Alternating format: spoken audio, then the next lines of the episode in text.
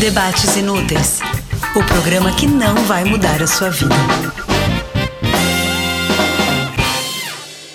Bem-vindos ao Debates Inúteis, o programa que não é a Simone, mas quer saber. Então é Natal. E o que você fez? Silêncio. Claro que a gente sabe que não é Natal ainda, gente, é só brincadeirinha. Mas, ao mesmo tempo, também não é tão brincadeira, porque 2020 é um ano muito atípico, então não sei se eu tô achando que o tempo está passando muito depressa ou muito devagar. E a gente vai falar sobre isso hoje, sobre as nossas percepções de tempo, sobre a nossa falta de tempo para tudo e sobre o nosso excesso de tempo para coisas que talvez não mereçam. Eu sou Álvaro Leme, vou puxar essa conversa de hoje, mas antes convido você que está aí do outro lado para seguir o Debates Inúteis no Instagram e no Twitter. Facinho, facinho arroba debates inúteis. Vou chamar agora meus companheiros de conversa. Como sempre, desde que começou a pandemia, continuamos gravando remotamente. Dessa vez, mais remotamente do que nunca, porque a Mel tá falando diretamente da Ilha Bela e eu tô falando aqui da minha casa sofrendo com obra. Então, se vocês ouvirem barulho de obra, é o vizinho. E se vocês ouvirem barulho de grilo, é a Mel grilada na Ilha Bela. Tá com tempo aí hoje, Melina Harden? Olha, confesso que eu vim daqui para Ilha Bela para ter mais tempo e valorizar o meu tempo, e foi isso que eu fiz. Hoje meu tempo, inclusive, se, sabe quando você sente que o dia rende? Que o tempo se esticou? Eu fiz muita coisa hoje. Tipo, eu acordei muito cedo, eu desci na praia, eu malhei, eu treinei, eu voltei, eu trabalhei, depois eu desci de novo. Trabalhei mais um pouco, fui na praia de novo e agora estou aqui gravando esse, esse podcast. Então, assim, eu estou com tempo e estou valorizando o meu tempo. E na sequência vai tomar uns drinks, né? Porque ninguém é de ferro. Com certeza. Trazendo para a roda nosso terceiro e não menos importante participante. Claro que não. Tiago Pascoaloto, direto de São Lourenço do Oeste. Como que tá aí? Muito corrido, amigo? Muito corrida aqui em Santa Catarina? Então, eu tô na mesma vibe da Mel, né? Fugir de São Paulo para poder ganhar mais tempo e também um pouco de qualidade de vida nessa pandemia e tal.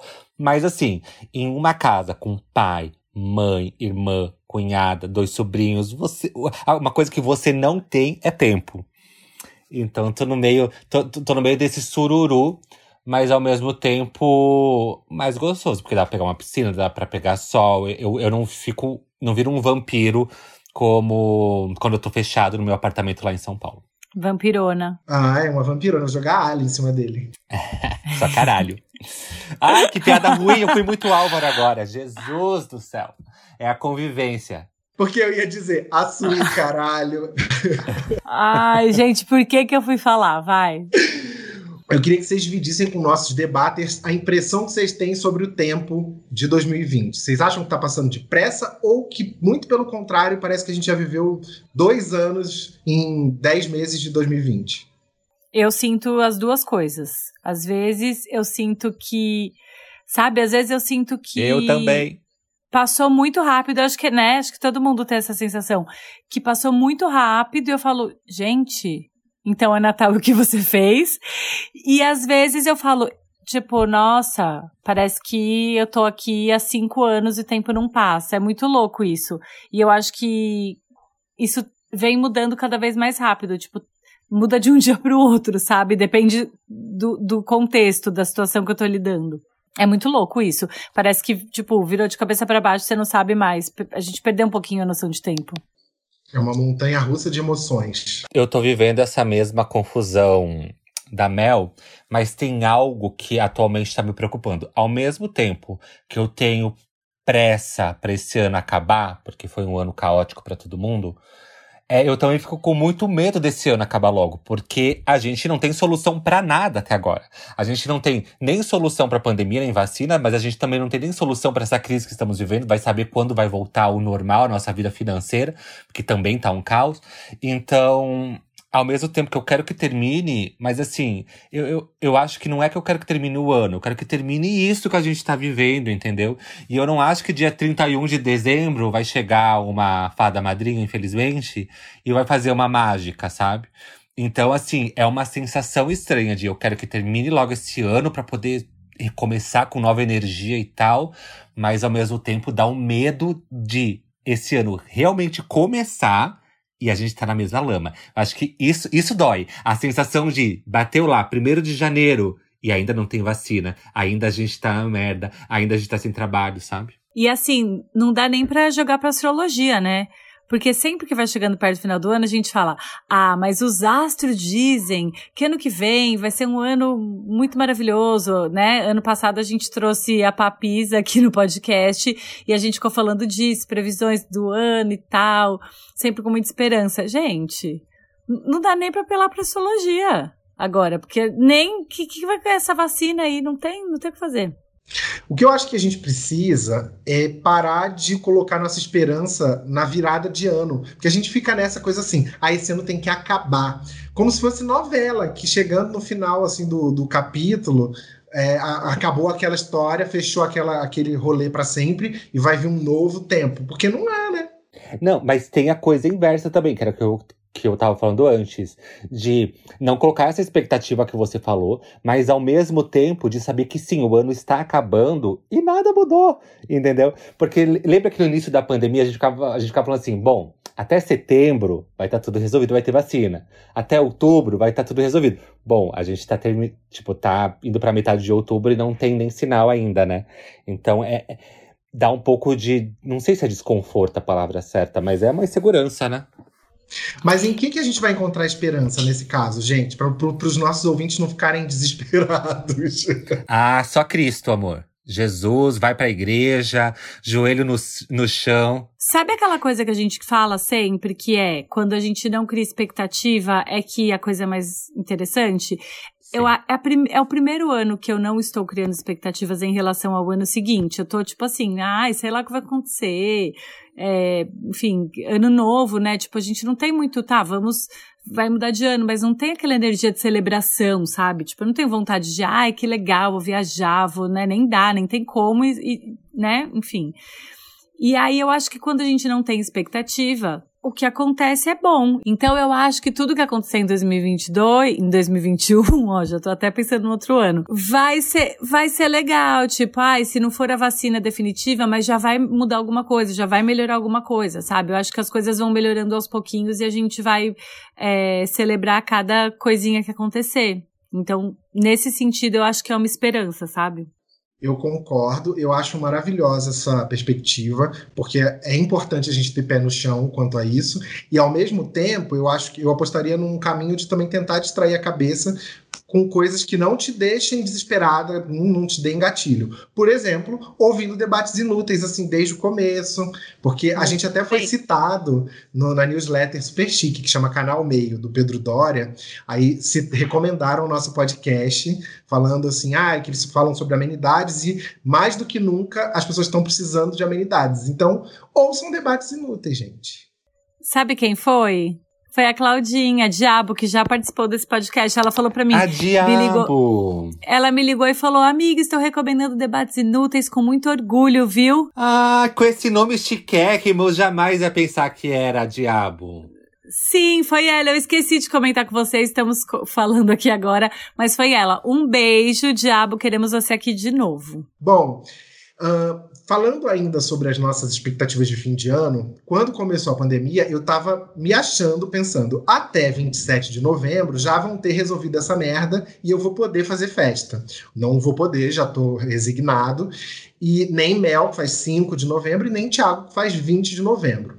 Isso tudo foi para contar para as pessoas que tá chegando o nosso aniversário. Mas é, também para falar, vocês não acham que estão colocando decoração de Natal cada vez mais cedo? A gente que sempre sofreu com isso?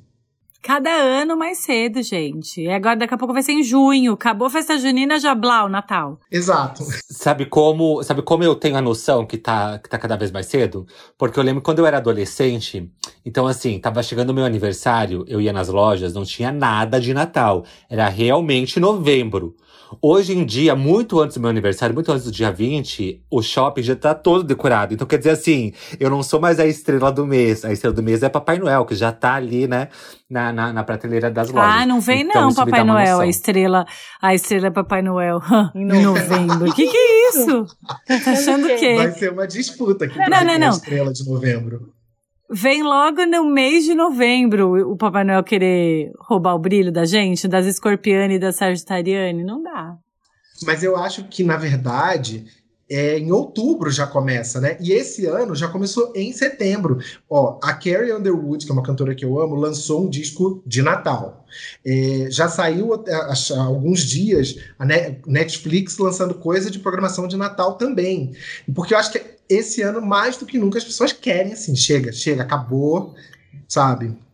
Eu ainda não vi nada. Eu acho que tem, tem duas coisas, mas então, eu ainda não vi nada. Eu só vi o Panetone canino quando eu fui no Pets comprar a ração da Zizi, aí já tem o quê? Panetone canino no Pets, então eles também já estão adiantados. Mas o que que eu acho? Eu acho que os estoques já estavam programados. Então, todo mundo pensou, vamos colocar esses panetone aqui quanto antes, porque assim, deixa o povo começar logo a comprar, porque agora eles estão com saudade do panetone do ano passado.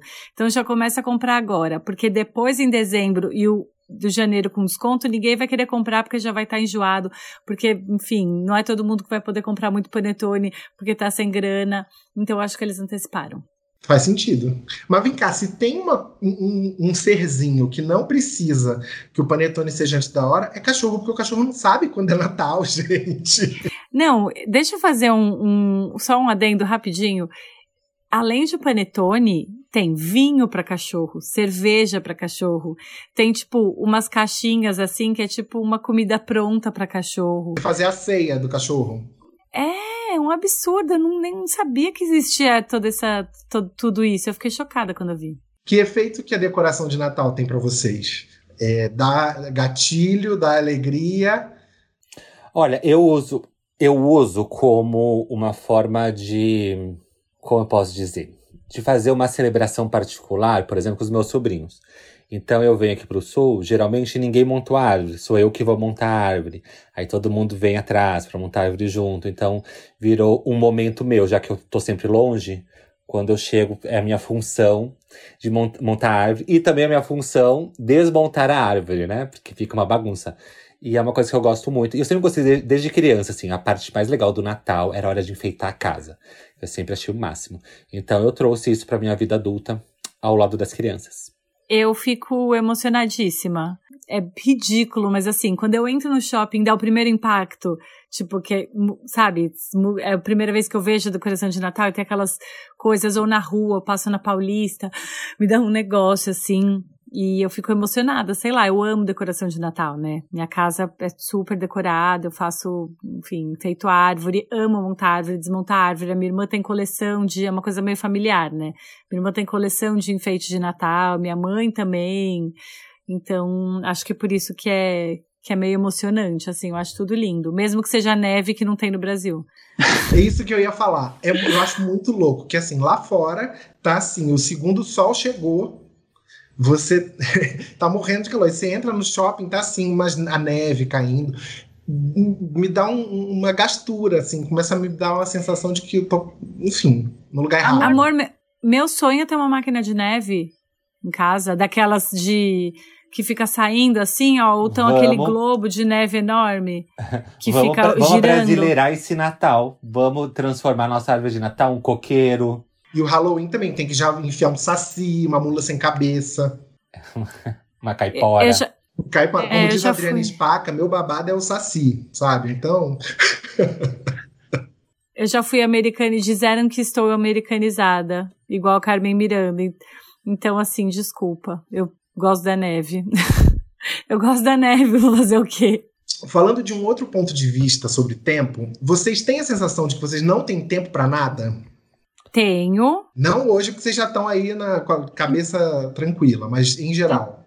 Então, eu tenho, queria até é, falar sobre isso, porque eu antes da, da pandemia, antes da quarentena, eu tinha muito essa sensação. E aí, durante a quarentena, eu percebi que era uma má administração do meu tempo. Além de fazer muitas coisas ao mesmo tempo é, e de atolar o meu dia com coisas, eu estava administrando mal o meu tempo. E aí, essa sensação voltou agora, porque eu me lotei de coisas de novo, e de novo essa sensação de, de não dar conta, essa sensação de ter o dia tomado, de não ter tempo para nada. E aí, por isso que eu vim pra cá, era aquilo, aquilo que eu tava falando no começo. Por isso que eu vim pra cá, e aí essa relação da gente esticar o tempo é muito louca. É a relação da gente ter tempo para coisas, sabe? Tipo, ter tempo para tudo que você precisa fazer. É muito louco isso. Tipo, você volta pro. pro para aproveitar as horas do dia que você precisa. Talvez. Falei, falei, talvez faça sentido, né? Não, deu para entender sim.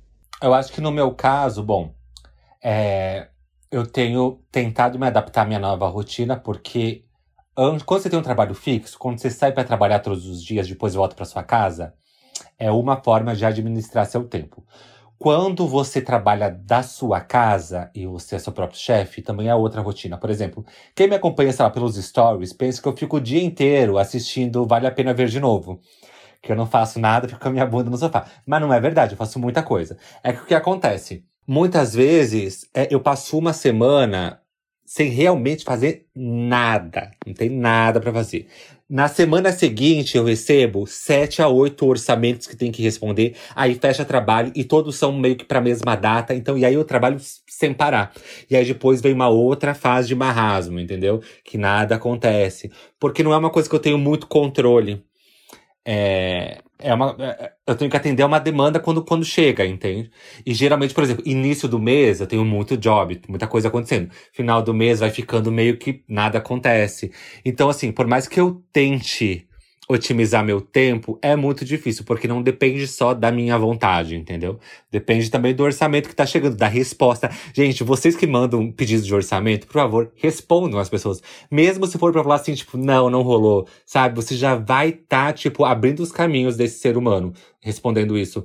Porque é muito ruim a gente ficar esperando uma resposta que muitas vezes não vai acontecer. Com base nisso que você falou, eu tenho duas coisas para tratar. A primeira delas é a questão do quanto hoje em dia tudo é urgente. E se tudo é urgente, nada é urgente. Vocês entendem o que eu quero dizer? Porque assim, a urgência pressupõe que uma coisa é mais importante que a outra. Se todas as coisas são urgentes, se todo mundo fica chovendo urgência na sua cabeça, tudo fica com o mesmo nível de prioridade de novo. E eu acho que o WhatsApp é o principal fator disso. Porque assim, você tá na sua casa, numa boa, tá? Tem que ler um capítulo de um livro para fazer um trabalho, por exemplo. Aí de repente chega uma mensagem e aquela pessoa tem uma urgência. Aí você para de ler o negócio que era a sua prioridade, que você tinha uma coisa sua para entregar, para atender a urgência da outra pessoa. Sabe? E para mim é muito ruim isso. Eu, inclusive, fiz a experiência de passar um fim de semana sem WhatsApp, alguns, algumas semanas, e foi ótimo tudo bem, eu senti falta de poder mandar um WhatsApp para Mel comentando Tieta. Mas eu não precisava comentar aquela Tieta naquela hora. E eu comentei depois e tudo certo, sabe? Como, como vocês administram o WhatsApp na vida de vocês? Eu entendo que ele, que ele ajuda muito, mas ao mesmo tempo também ele suga muito. Isso me incomoda demais. Eu não administro, eu não sei. Eu preciso que alguém administre para mim, porque eu não tô sabendo lidar muito. É exatamente isso. E aí você pega o WhatsApp para responder, para fazer uma coisa que você precisava fazer. Aí você tá lá, sei lá, escrevendo e-mails, fala: ah, peraí, para eu escrever esse e-mail, eu tenho que pegar uma informação que a pessoa que vai receber o e-mail me passou, sei lá. Aí você pega o celular pra olhar o negócio lá, aí tem 15 mensagens de pessoas esperando para ser respondidas, daí você fala, ah, mas isso é urgente. Daí você começa a achar que tudo é urgente e assim passou, passaram-se duas horas. é isso, praticamente. E o, e o e-mail tá lá aberto e não foi enviado, é isso, sabe? Acontece muito disso comigo no meu e-mail, que é onde tá, eu divulgo, né, em todas as minhas redes e tal, para receber é, orçamento e tal, é, pelo meu e-mail. Então recebo muito assim e-mail do tipo, no título está escrito urgente. Você pode me mandar esse orçamento hoje até é, 16 horas? E o e-mail foi mandado às 15 horas. Tipo, uma puta numa sacanagem. Eu mando, sabe por que, que eu mando? Porque eu preciso de dinheiro, eu preciso sobreviver. Eu mando, obviamente que eu mando. Mas, porra, gente, é muito chato. É, é não é. Assim, que urgência é essa que você tá pedindo para alguém te responder é, agora para agora mesmo, entendeu? Quer dizer o quê? Você já tinha esse trabalho montado e alguém caiu fora e aí você teve que entrar para substituir essa pessoa? Ou então é um trabalho que apareceu do nada. Eu não acredito que empresa grande séria vai decidir fazer um projeto do nada, assim, para ser respondido imediatamente. Mas, geralmente é porque alguém caiu fora.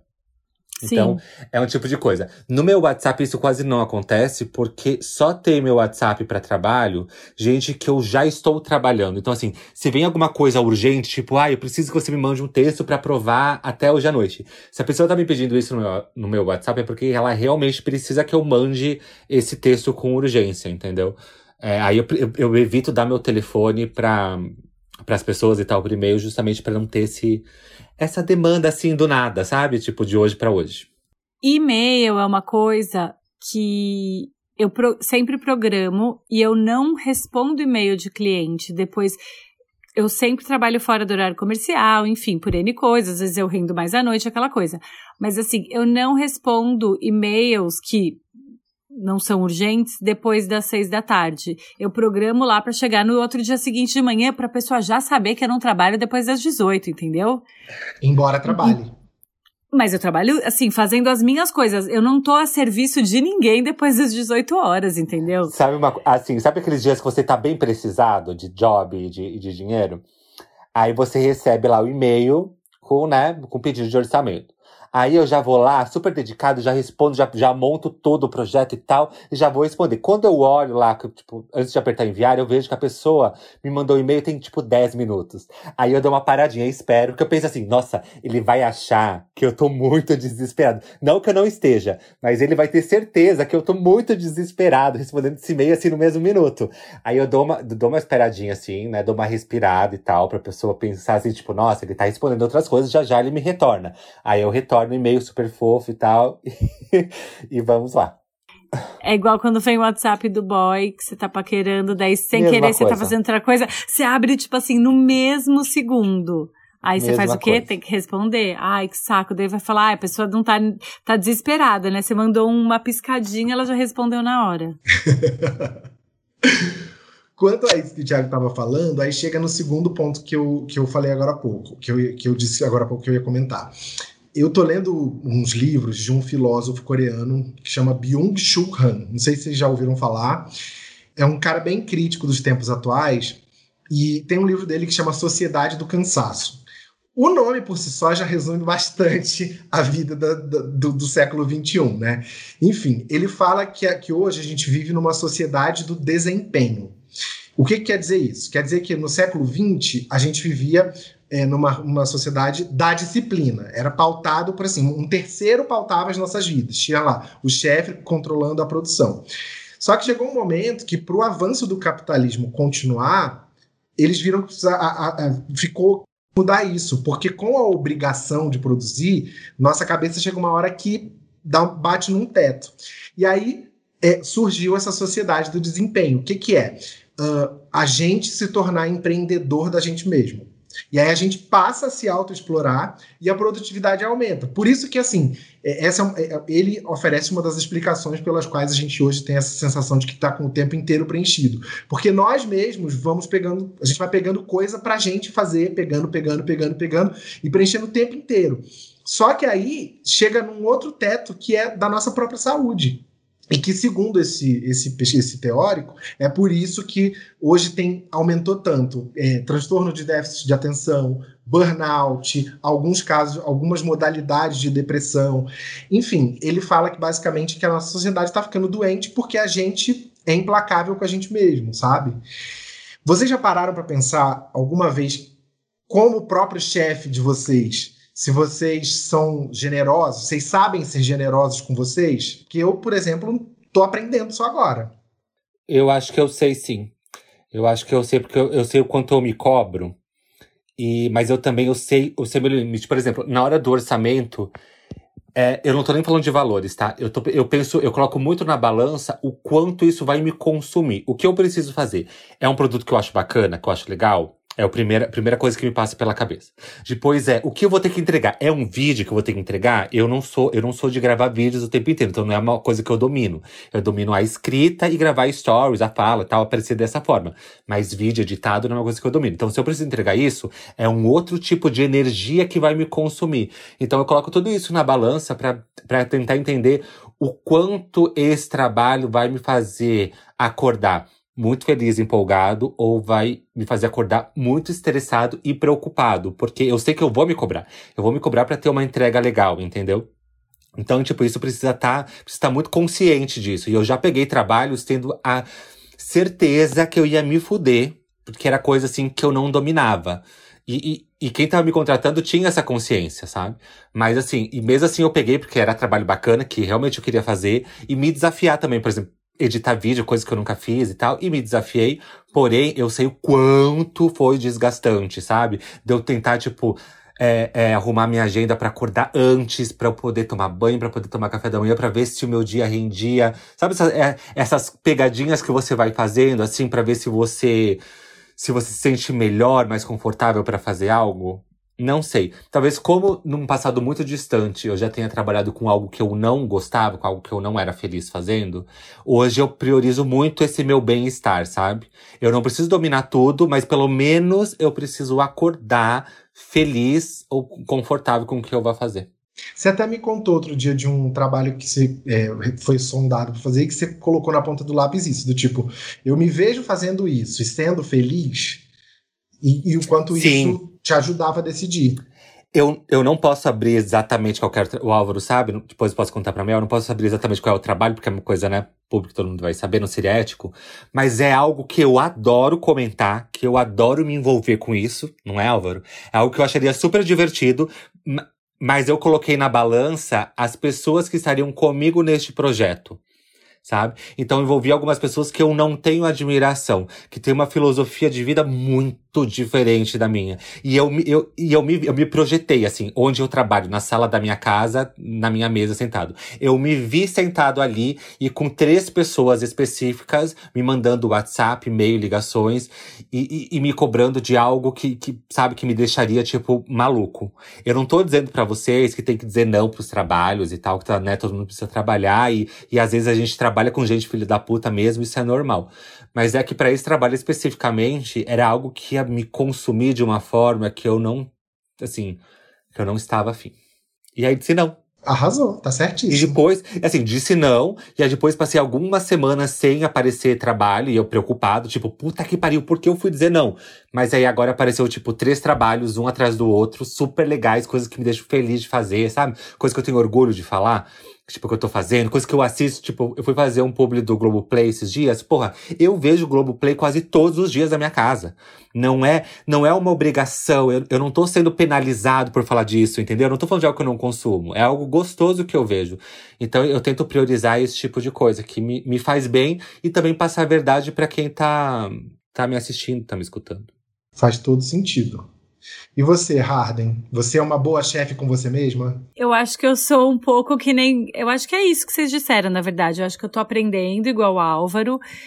Mas eu já aprendi, eu tô num processo avançado de aprendizado, porque eu acho que é exatamente isso que o Thiago falou. Eu tenho conseguido pesar muitos trabalhos e eu já entendi o meu processo, porque eu acho que isso para mim foi fundamental entender que isso eu entendi depois da terceira crise de super estafa que eu tive e, e eu entendi que assim eu não sou a pessoa porque às vezes a gente olha para o lado eu trabalho com muitas pessoas que trabalham muito e que têm essa energia de pegar muita coisa ao mesmo tempo e fazer muita coisa ao mesmo tempo e eu entendi que eu estava querendo ser essas pessoas e eu não sou. Eu preciso ter tempo. Para eu, entre um trabalho e outro, eu preciso ter tempo de olhar para o teto. É isso que me faz ficar com a cabeça boa, ser criativa, é, é, fluir Ótima bem, frase. sem ter sem ter ruído de comunicação. Então, tipo assim, eu preciso desse tempo. Então, depois que eu entendi isso, e depois da última vez que eu não fiz isso e deu tudo errado, assim, deu errado. Não, não é que só, tipo assim, ah, só eu fico louca, fico estressada e depois eu tenho que me cuidar. Não é isso. Dá coisa errada no trabalho, porque aí eu tô com a cabeça em outro lugar e a minha cabeça tá cansada.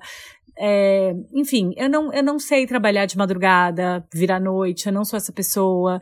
Então, depois que eu entendi o meu perfil de trabalho, como eu trabalho, como eu funciono, para mim isso é sucesso na vida. Para mim isso é ser bem-sucedido na carreira. É tipo você entender como você trabalha e você respeitar os seus processos, sabe? E, e aí eu tô nesse processo de entender e respeitar. Eu quero levar muito essa sua frase que você disse agora pra minha vida. É uma coisa que eu, que eu já tento fazer, mas eu, mas colocando em uma frase, eu acho que fica muito melhor de exemplificar, que é entre um trabalho e outro, eu quero ter tempo de olhar pro teto. É isso. Eu acho que é eu, isso. já coloco isso, essa filosofia em prática na minha vida, mas mas quando você coloca, pra, né, você coloca em palavras, fica uma coisa é, maior. E, é, e também tem outra coisa que a gente já disse aqui em um dos episódios, que é esse lance do workaholic, que é super legal, super cool. Você fala, coloca, tem gente Uhum. que coloca na bio das redes sociais, que isso é muito workaholic. Workaholic de cu é rola, amor. Ninguém gosta de se matar e viver para trabalho. Se você tá fazendo isso, talvez não quero generalizar, né? Mas na grande maioria. Talvez você esteja, tipo, é, tentando camuflar alguma área da sua vida que não seja tão legal. Porque pra viver de trabalho é porque quando você chega em casa, você não tá feliz, sabe? Alguma coisa tá errada. A gente está falando da nossa realidade, nós três, que de certo modo é parecida porque a gente tem trabalhos muito variados conforme a demanda que surge, né? É, ou escrever uma matéria, no meu caso, ou fazer um publi, ou fazer algum ensaio, no caso da Mel. Muita gente que está ouvindo a gente tem uma rotina diferente, já mais fixa, no que diz respeito a ter um trabalho CLT e tudo mais. No caso dessas pessoas, é, eu acho que a gente podia tentar dar um pouco de dica do que fazer, embora porque a gente não faz, não é CLT agora, mas a gente já foi. Já fui muito. Então, assim, acho que a primeira coisa que, que eu recomendaria seria montar uma escala de prioridades. Porque, assim, ah, eu trabalho, digamos que a pessoa assim, ah, eu trabalho numa confecção, mas eu tenho o sonho de ser é, blogueira ou de ter um site. Talvez durante um tempo você precise se autoexplorar para poder dar conta do seu negócio crescer paralelamente e você abandonar o outro que não é seu sonho. Mas é, eu acho que quando a gente. Eu acho que você tem que. O que eu recomendaria seria que a pessoa visse aonde ela quer chegar. Porque sabendo para onde você vai, sabendo o que, que, que é a sua prioridade, fica mais fácil você não ser é, atolado pela quantidade de coisa que surge na vida. Que, que vocês acham? Eu acho uma dica maravilhosa e preciosa. E eu adicionaria que após a pessoa fazer isso, ela listar três coisas que são imprescindíveis na vida dela, que fazem ela se sentir bem, ou três coisas que ela ama fazer e não deixar de fazer aquelas três coisas. Eu lembro que quando eu é, é, trabalhava numa, ma- numa empresa, numa marca, o que mais me deixava me alimentava criativamente é, e etc. Era sair, tipo, sair, ver gente, sair pra dançar, é, ver as pessoas vestidas, me inspirava, encontrar, ouvir uma música diferente, conhecer gente, isso me inspirava muito. E em algum momento eu deixei de fazer aquilo porque eu tava trabalhando, trabalhando, trabalhando e, e aí minha, minha criatividade foi minando, assim. Daí eu lembrei que aquilo alimentava minha criatividade, eu tinha deixado de fazer aquilo. Agora, nesse momento, tem o lance de o que eu preciso, olhar pro teto. Então, eu acho que é sempre lembrar as coisinhas que fazem você ser você e que te e que te alimentam de alguma maneira, sabe? Espiritualmente, criativamente, energeticamente e, e não esquecer de incluir elas na sua rotina sempre. É, rotina, né? Rotina é algo muito desgastante, assim. Tem gente que sai de casa 8 horas da manhã e volta às 7 horas da noite. Eu já fui uma dessas pessoas. E eu acho que tem que ter uma válvula de escape em- nesse tempo. Porque, assim, tudo bem, não é porque você sai às 8 e volta às 7 da noite que você tem que trabalhar das 8 às 7 da noite, sabe? Eu acho que nesse meio tempo tem o seu intervalo, tem o horário de al- de almoço. E aí, assim, você pode Gente, podcast serve muito pra isso, viu? Tipo, tem gente que pega ônibus, pega, tipo, fica muito tempo dentro de um ônibus, e música é uma coisa que às vezes não tá no seu clima, né? Não tá no seu ritmo, você não tá no pique de música. E podcast tem vários assuntos, então você pode colocar, embarcar numa conversa com pessoas por horas, sem, sem se dar conta que você tá dentro de um ônibus, entendeu? Acontece isso também. Eu lembro que quando eu trabalhava numa agência e, e pegava muito pesado comigo num horário, era perto de um shopping, Acho que o Day Day, uma coisa assim. E aí tinha uma loja da Tok Stock. Não sei se já contei essa história aqui, mas vou repetir. Era uma loja da Tok Stock. Eu e uma amiga minha, a gente saía pra almoçar nesse shopping. Tipo, shopping horário de almoço é um inferno, né? Porque é muito cheio. E a, e a loja da Tok Stock ficava super vazia nesse horário. A gente ia pra dentro da loja, deitava nas camas e dormia. Cada dia a gente tirava um cochilinho de 15 minutos em um quarto diferente. E, e um dia era num quarto japonês, outro dia era quarto infantil, outro dia era quarto de princesa, porque, né, tem, tem esses ambientes decorados dentro da, da Tok Stock. E assim, se alguém da Tok Stock estiver me escutando, saiba que eu já babei muito no travesseiro de vocês e já fui acordado por muitos clientes andando pela loja. Eu ia perguntar se ninguém nunca expulsou vocês. Não, os funcionários tinham super pena, deixava a gente lá. Eu amei. Eu adorei, gente. Sobre isso que a Mel falou de olhar para o teto, é muito importante. O Han fala disso também, esse, esse teórico que eu comentei agora há pouco, é, que ele fala do quanto a vida eh, hoje é, é, é é totalmente uma vida ativa, não é mais uma vida contemplativa.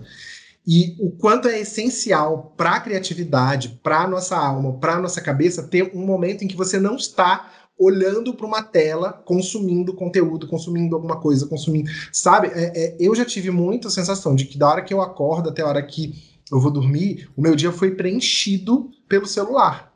Sabe como eu reparei esse negócio do contemplar, olhar pro teto, nananã, do teto?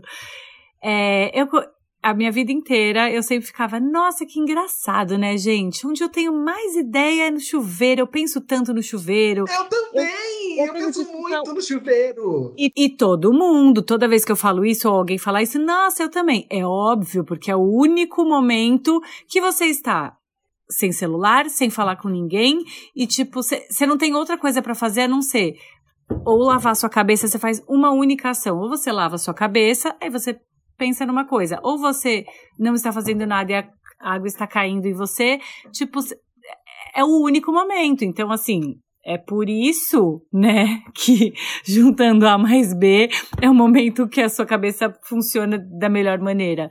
E aí eu tentei, tô tentando ter mais momentos de chuveiro, não dentro do chuveiro. Eu instalei no meu, eu desinstalei do meu celular o Instagram, o Twitter, o Facebook e o LinkedIn. Então, assim, é muito maluco, porque o vício de celular, ele já estava num ponto para mim que era assim: é, chegou uma pizza, eu ia descer para pegar pizza, eu levava e no elevador eu olhava alguma rede. Então, assim, eu tenho certeza que eu não sou o único. Como se todo qualquer mini intervalo da vida da gente tivesse que ser preenchido por uma olhada no celular, no Instagram, no Facebook. E É muito isso. Ia chegar um ponto que eu tava ficando louco já. É, o olhar, o olhar não me incomoda porque eu acho que eu preciso. Todos nós, né? Precisa estar sempre atento e tal. E eu acho realmente que eu olho demais. Mas eu, eu, eu tento fingir que não. Às vezes eu saio do Twitter no celular e entro no Twitter no computador. E vou revezando, achando que eu tô trocando de atividade, mas é a mesma coisa.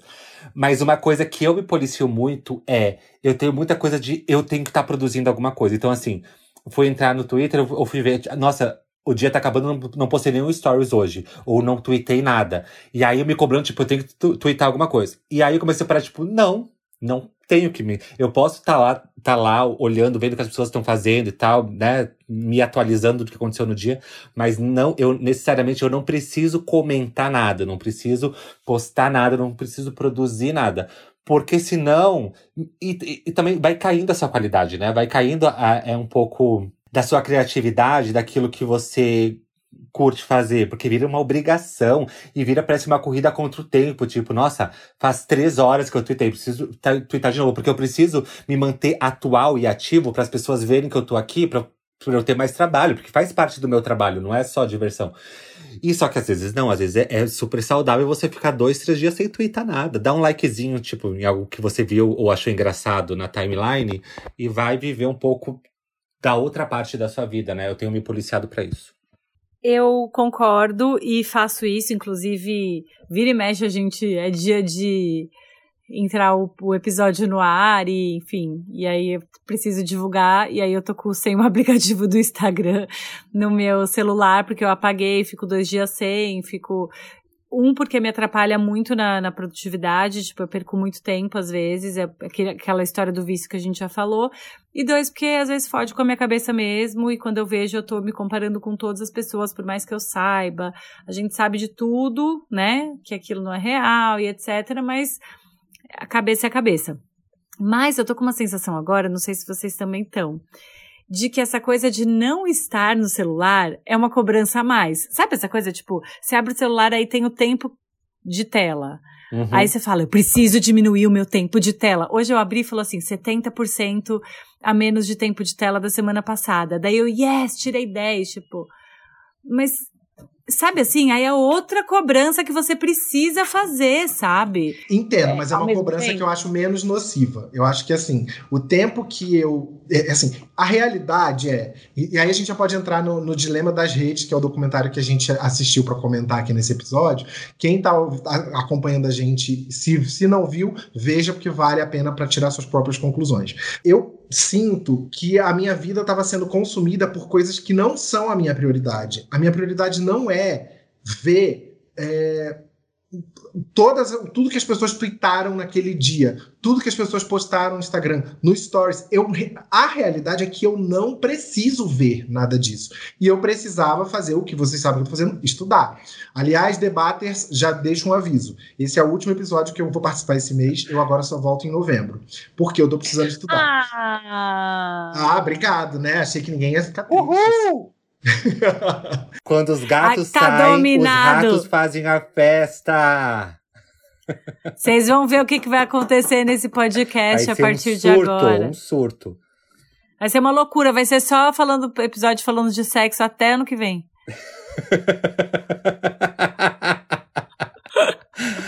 O fato é que eu tendo um monte de coisa para estudar, eu não tenho que ficar vendo nada na- no, no Instagram, não tenho que ver é, anúncio de produto para pia, não tenho que ver look de ninguém, viagens de ninguém. Foda-se, sabe? Tipo, aí para mim tá sendo ótimo. Quando dá muita vontade, aí eu instalo de novo, vejo assim 20 minutos, aí apago, sabe? Tipo, e tá para mim tá dando super certo. Mas aí é que tá, Álvaro Lebe. Aí é que tá o dilema das redes. As redes estão criando as suas prioridades. Você abre o celular e eles te dizem o que é prioridade. Porque aí começa a aparecer. Então, tipo assim, você tá lá, você- tem as suas prioridades. Eu também sinto a mesma coisa. Daí eu esqueço quais são as minha- minhas prioridades. E aí, quando eu vejo, até engasguei. E aí, quando eu vejo, eu tô comprando um presente de Dia das Crianças para Amora em julho, porque apareceu e eu lembrei, sabe assim, tipo, só que eu, eu tô no meio, sei lá, de um negócio de trabalho. E é muito louco isso, sei, é, é, é muito louco. É, eu tenho uma coisa que, às vezes, tipo, eu nem, eu nem assisto muitos stories, mas eu assisto o meu próprio story 250 mil vezes. E por quê? Porque eu fico catando defeito. Eu fico assistindo e assistindo de novo falo assim, nossa, mas. Mas eu, eu, dei, eu, dei uma eu, eu dei uma entonação ruim pra essa palavra. Ou, nossa, mas o cabelo. Porque, gente, por que o cabelo tava com esse, esse redemoinho aqui atrás? Sabe quando você fica.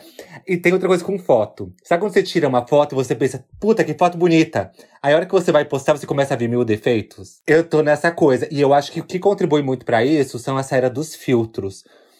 Porque não sei, tipo, assim, muda detalhes. Não, não tô falando daquele filtro que muda o seu nariz de tamanho, o tamanho do seu olho, nada. Eu tô falando daquele filtro traiçoeiro. Aquele que dá é, uma leve suavizada na sua olheira. Aquele filtro que, que muda um pouquinho o tom do seu cabelo. Sabe? Aquele que, aquele que, que faz parecer que você tá sem filtro. Porque aí quando você vai na frente do espelho, não é aquilo que você tá acostumado a ver nos stories. Então é perigoso, sabe? Você começar a achar que você tem aquela sardinha fofinha, só que você não tem sarda, não. Você tem no máximo uma pereba perto do olho. Mas ela é sua, entendeu? Você não tem aquelas sardinhas que você vê no filtro. Isso é perigoso. E eu acho nem perigoso. Tipo, a gente vender uma coisa que a gente não é pros outros. É perigoso a gente se acostumar com uma imagem que não é a nossa. Uhum. Esse filtro, ele acontece bastante comigo quando eu bebo um pouco. Eu tiro um monte de foto e aí eu falo, nossa, tá ótimo, tá ótimo. E aí você vê meio de longe. Daí no dia seguinte, eu vejo tudo sem filtro. Eu falo, gente, olha as fotos que eu achei que estavam boas. Tá, ou tá torto, ou tá embaçado. Acontece também. É que do mesmo jeito que tem o óculinho da paixão, tem o óculinho do, da cana, né? O óculinho do vodicão. Isso. O que, que vocês acharam do documentário? Que na verdade não é um posso- documentário, né? Um Posso docudrama. começar?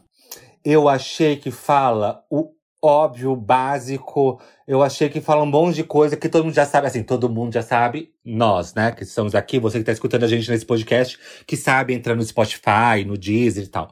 Se eu mostrar para minha mãe, tem uma série de novidades e coisas bacanas ali para ela ver, talvez. Mas é, me incomodou muito porque eu vi um frisson em cima desse documentário, né? Desse, desse filme que aí eu fui ver com muita vontade. E assim, não apresenta soluções nenhuma. É um monte de cara que se diz arrependido, que já trabalhou em todas as redes sociais possíveis lá, eles se dizem muito arrependidos, mas meio que não apresentam soluções nenhuma. Eles, eles contam aquilo que todo mundo já tá cansado de saber, mas ninguém faz nada para mudar, entendeu?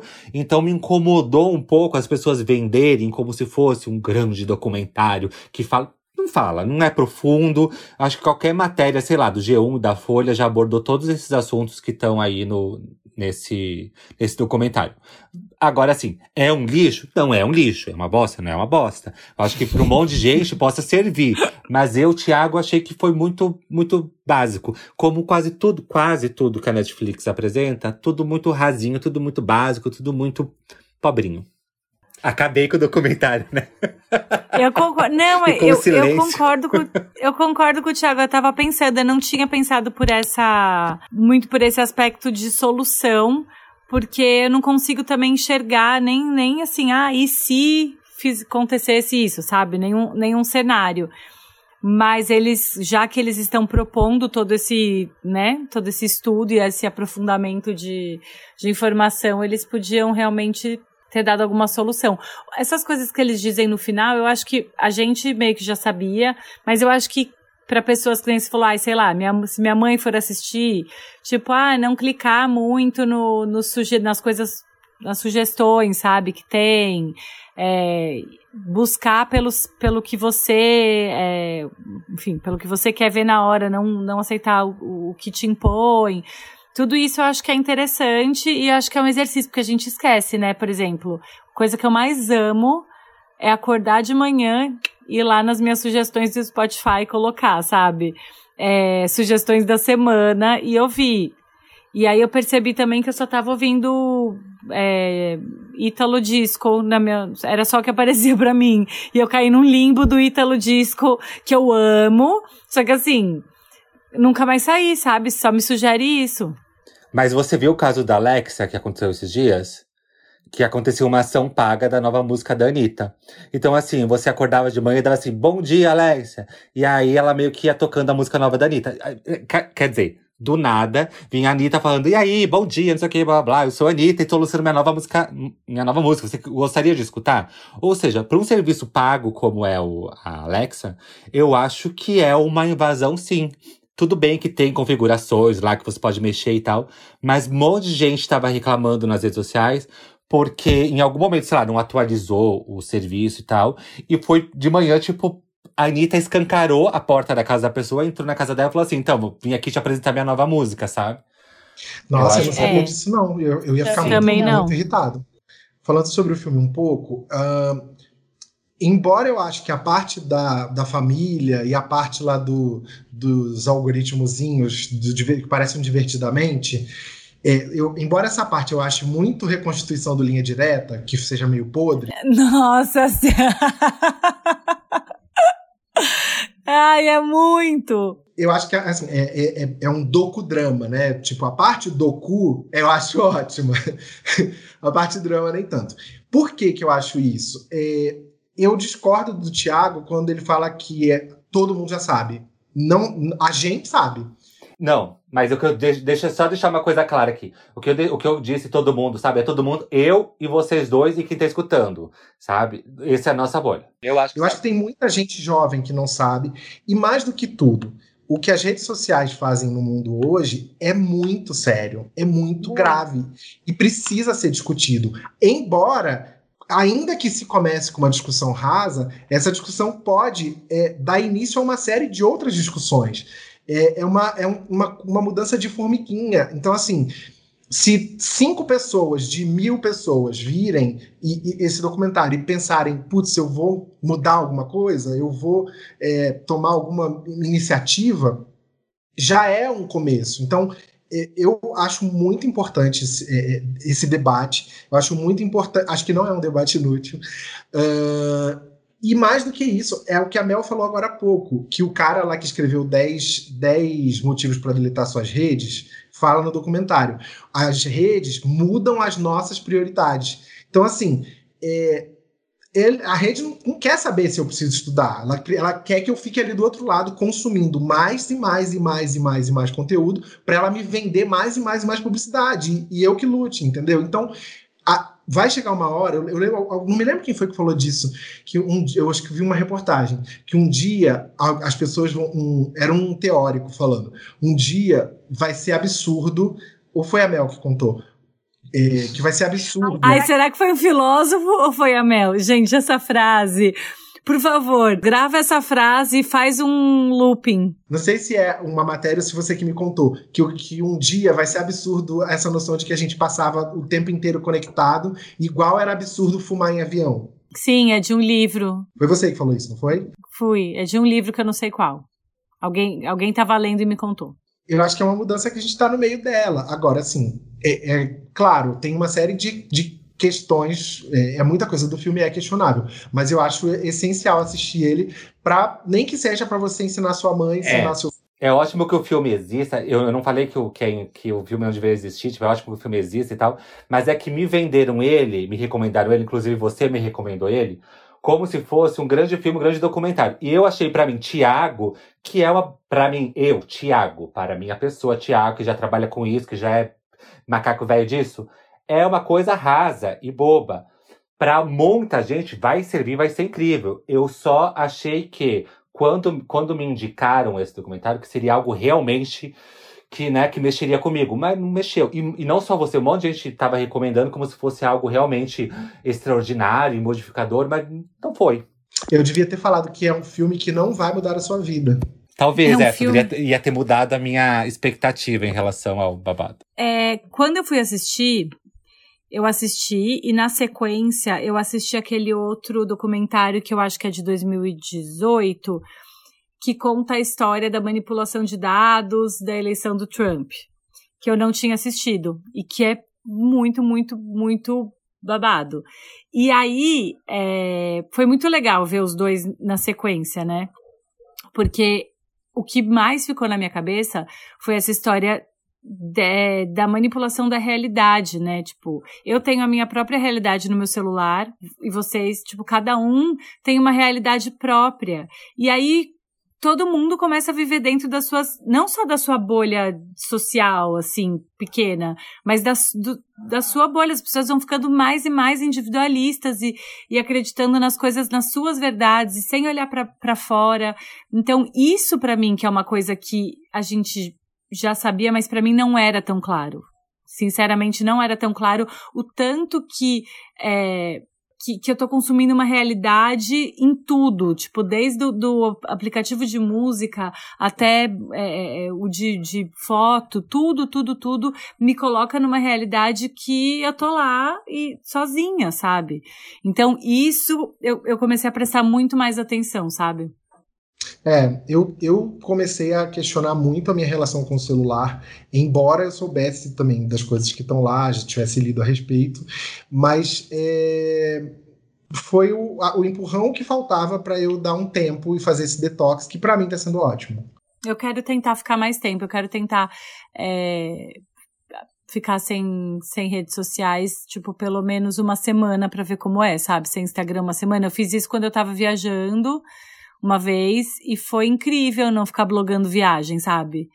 Tipo, você tá num lugar muito incrível e não ficar fazendo isso, sabe? Sim. Eu não tô deixando de ver, assim, eu vejo no computador, eu trabalho no computador sentadinho aqui na frente, eu entro, olho um pouco e tal, beleza. Mas tanto que hoje você perguntou, ah, eu falei, com quem tá a Zizi Posse? Aí você falou, tá com a minha irmã, você não viu? Não, eu não vi. Tipo, Sim, é muito... exatamente. Sabe, outra coisa que é muito interessante é que, assim, dentro das nossas bolhas existem outras bolhas. Porque, por exemplo, o, meu, o grupo de pessoas que eu sigo e consumo no Instagram é uma bolha. O público do Twitter é outra bolha que fala de outros assuntos. O do Facebook é outra bolha. Então, por exemplo, a minha bolha do Facebook, eu já deixei de gostar e de curtir ela há muito tempo. Então, ela existe lá, porque a rede precisa estar tá lá, né, pra, pra mexer em alguma coisa de trabalho. Mas eu quase não consumo, quase não me relaciono com essas pessoas. Então, tipo, é uma parte da minha bolha que eu excluí também da minha vida entendeu? Então, dentro dos nossos, das nossas, nossos círculos ali, das nossas relações, a gente também vai criando outros, né, subgrupos, subbolhas, e é uma loucura mesmo. É uma viagem. Você sabe que você falou da bolha do Facebook, que eu já também tinha excluído da minha vida há muito tempo. E até então eu tava tipo, ai, preciso entrar lá no perfil do Facebook para ver como é que faz para salvar as fotos, para poder deletar. Meu Facebook tá parado faz muito tempo, acho que um ano, mais de um ano.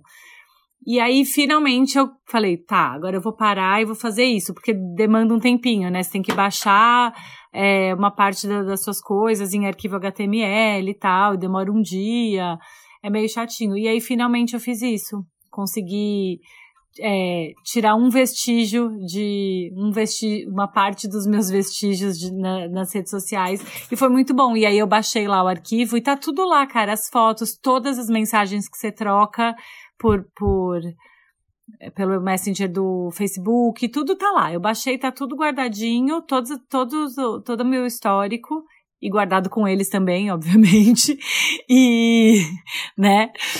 E é isso. Então eu consegui, foi bom também que eu consegui me livrar de uma rede social. Eu, eu, outra coisa que é muito curiosa é que as pessoas desaprenderam a conversar discordando umas das outras. Então talvez tenha gente que ouça esse, esse episódio e ache que eu briguei com o Thiago. E eu não, eu não tô achando que eu briguei. Você tá achando Não brigamos? Você tá achando que a gente brigou? Não brigamos, imagina. É que eles não viram o que acontece no grupo de WhatsApp. Eu disse que eu acho saudável discordar. Não é saudável também... colocar palavras da minha boca, isso não é saudável. Mas discordar é saudável. Vou dizer o que eu, eu vou colocar na tua boca. Vocês não vão me deixar falar. Eu concordo. Eu concordo com o que o Thiago falou. E o que eu disse e repito é, é que os debaters não viram o que acontece no nosso grupo de WhatsApp. Aí eles vão ver o que, que é concordar e discordar. Muito bom. Então a gente volta semana que vem, ou melhor, o Thiago e a Mel voltam na semana que vem e eu, Álvaro Leme, volto só em novembro para comemorar nossos aniversários e espero que comemorar o concurso que eu vou fazer no, em outubro. Vocês não perdem por esperar. Hum. Bom, vamos lá então para o beijos, beijos. Beijos, beijos, beijos. beijos, beijos dignidade, dignidade já. já.